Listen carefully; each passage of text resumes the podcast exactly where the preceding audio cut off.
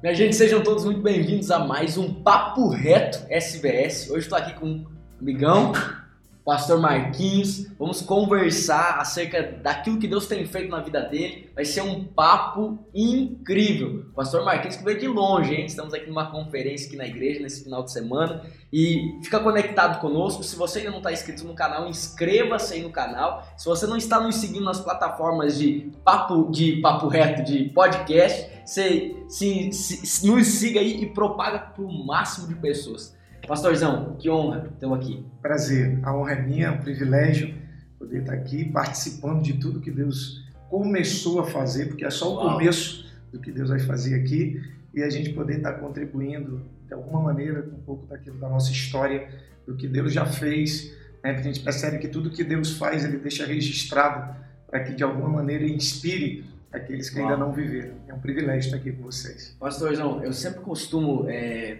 iniciar essa conversa, esse que aqui é uma conversa de uma forma bem informal mesmo, é, porque eu acredito que quando a gente está na mesa de uma forma informal as coisas fluem, né? Sim. É, tivemos experiências ontem de uma maneira a poder na mesa. É espetacular. Eu queria, eu sempre costumo pedir, é, como que foi o processo da sua conversão? Você, você cresceu dentro da igreja? Como, você poderia uhum. nos falar como que foi isso? Então, eu me converti aos 22 anos de idade. Eu jogava futebol profissionalmente e aí vivia aquela vida de, de ilusão, né, que muitas vezes a projeção, o recurso, né, acabava proporcionando. E aí eu recebi um convite, para você ver o poder de um convite. Né, eu recebi um convite de um amigo que jogava comigo para ir ao culto. Só que no momento que ele convidou, eu não fui. Só que na primeira dificuldade que eu enfrentei, eu lembrei do convite.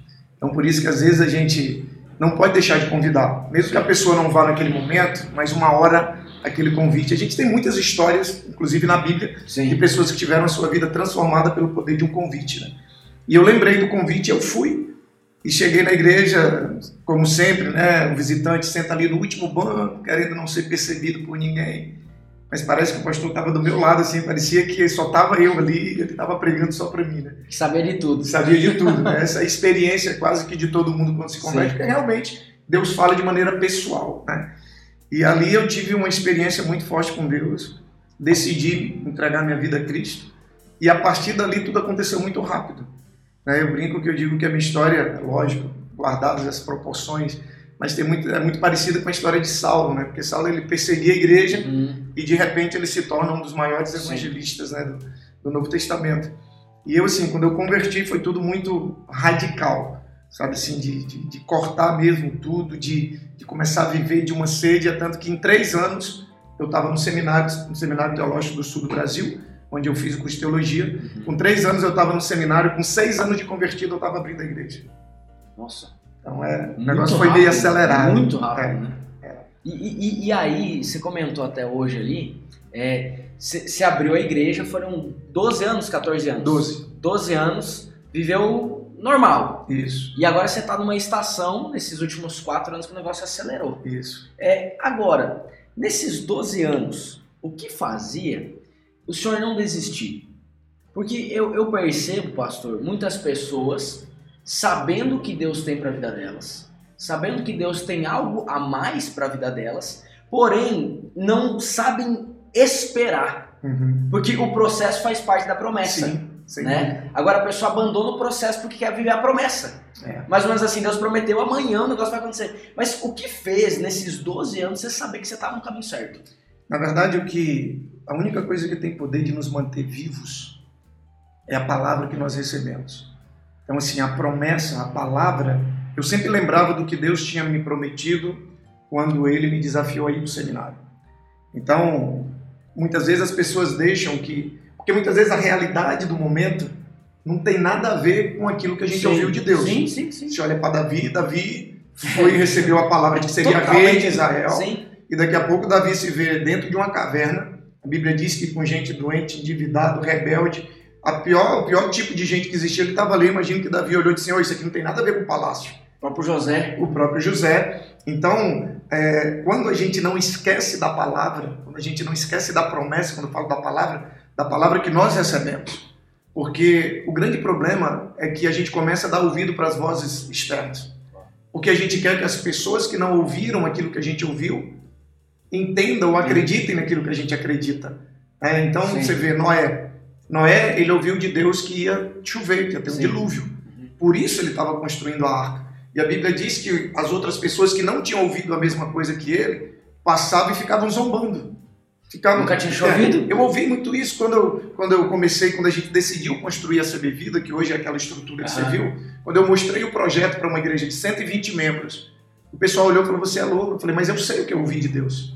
Eu sei o que ele me prometeu, eu sei o que ele falou. Quando você mostrou o projeto Quando eu mostrei igreja, o projeto- tinha 120 membros. 120 membros na quadra de uma escola. E quantos tem hoje? Hoje a gente tem na sede cerca de 1.100. Há quatro anos atrás, isso Isso. escalou 10 É. vezes. Nós temos na sede cerca de 1.100 e temos mais seis igrejas além da sede. Isso em quatro anos. E quando você mostrou, eu... Porque o que, que acontece? Porque o que, que acontece? Noé, ele ouviu o que ninguém ouviu. Agora preste atenção no poder da informação. Por isso a importância de você ter uma vida de intimidade com Deus. Porque é no secreto que Deus fala conosco. É no secreto que Deus vai nos falar coisas que a gente não vai ouvir em, outro, em lugar nenhum. Então Noé, ele ouviu, ele recebeu uma palavra por saber o que ninguém sabia. Ele fez o que ninguém fez e teve um resultado que ninguém teve. Então, quando você tem uma informação, quando você sabe algo que ninguém sabe, você vai fazer o que ninguém faz e vai ter um resultado que ninguém teve. E quem não ouviu, o que, é que vai fazer? Primeiro, vão te criticar. Segundo, vão te ignorar. E em terceiro lugar, eles vão te respeitar. Eu passei por todo esse é processo. No começo eu era só um menino, era um maluco, um sonhador, sabe que não ia chegar, que eu ia começar daqui a pouco, ia ficar pelo meio do caminho. E aí depois simplesmente ignorava. Sim. E hoje, para a glória de Deus, a gente tem se tornado uma referência para muitas igrejas, não só no nosso estado. Hoje tem igrejas que a gente dá treinamento nos Estados Unidos, né, igrejas no Brasil que a gente mentoreia e que estão vivendo esse mesmo processo. Legal. Porque quando se trata de princípio, onde você aplicar vai dar resultado. Sim. O princípio ele está acima da cultura. Então o princípio onde ele é aplicado, ele vai dar resultado. Pastor, e eu acho incrível é, histórias, histórias de pessoas improváveis. Ah, Eu acho, eu acho, sabe, me, me chama a atenção isso, sabe? E eu escutando a sua história, o senhor é um improvável, totalmente. totalmente improvável. Uma pena que a gente não tem as fotos aqui para mostrar. ah, mas quanto, quantas horas era de canoa para chegar até a Doze. cidade lá? 12 horas de canoa. É, É muita chegar coisa. no lugar que eu nasci. Ah, E e esse processo, porque tem muita gente que está nos escutando que são improváveis. Sim. Tem uma palavra, até assim, né, na mesma, na mesma questão ali do processo, Uhum. mas sabe, a pessoa quando ela olha para o lado, ela fala assim, "Mas o José, José, ainda que ele, ele, era, ele foi o improvável, mas ele era o filho predileto do pai. Sim. Então ele, ele tinha uma condição, mas diferente de Davi. Davi, quando ele recebe a palavra, ele olha para o lado e fala assim: que, que, né, para onde que eu vou agora? Então tem muitas pessoas que nos escutam agora, que estão nos assistindo, que receberam uma palavra da parte de Deus em algum momento, Sim. mas elas olham para o lado e falam assim: mas por onde? Eu mesmo tenho palavras na minha, na minha vida que eu olho assim, para onde que eu vou? Como que isso vai Como que isso vai acontecer?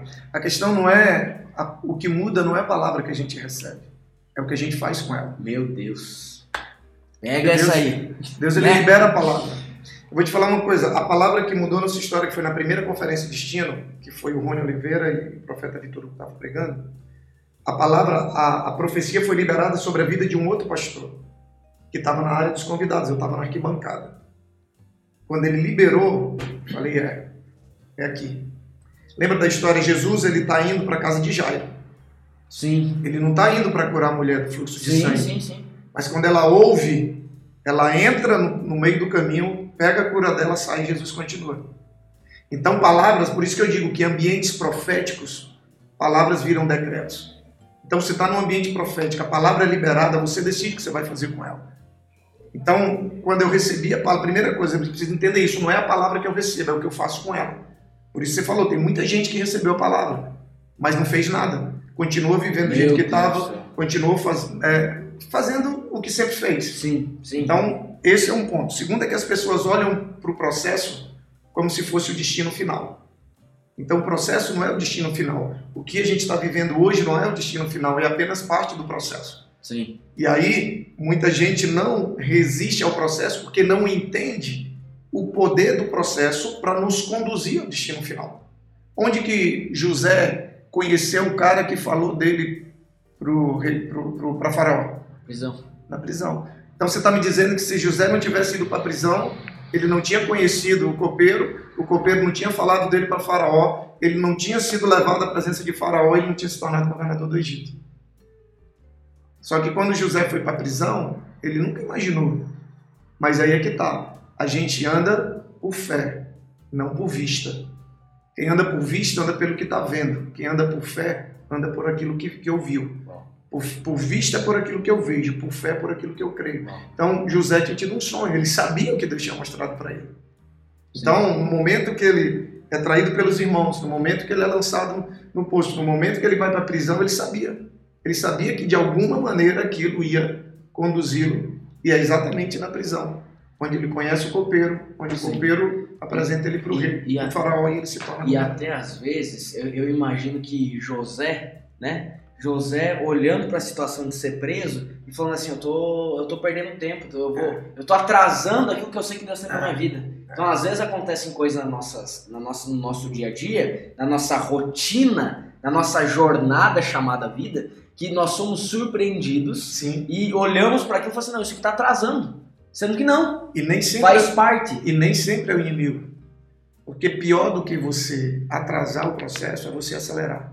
Sim. Porque você vai chegar sem estar preparado. Sim. E quem chega sem estar preparado não permanece. Sim. Entendeu? Sim. Então, a gente. Ah, por isso que eu falei um pouco hoje. A Bíblia diz que Deus dá a cada um segundo a sua capacidade.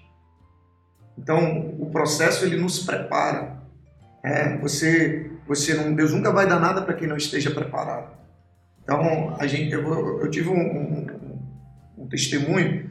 Antes da pandemia, a gente, o nosso ministério estava tava para acontecer algumas coisas ministerialmente que eu particularmente estava com medo, porque eu digo para Deus todos os dias, Senhor, não me deixe chegar no lugar que eu não esteja preparado para estar. Eu não quero chegar lá sem eu estar preparado para estar. E muitas coisas para acontecer, de repente veio a pandemia.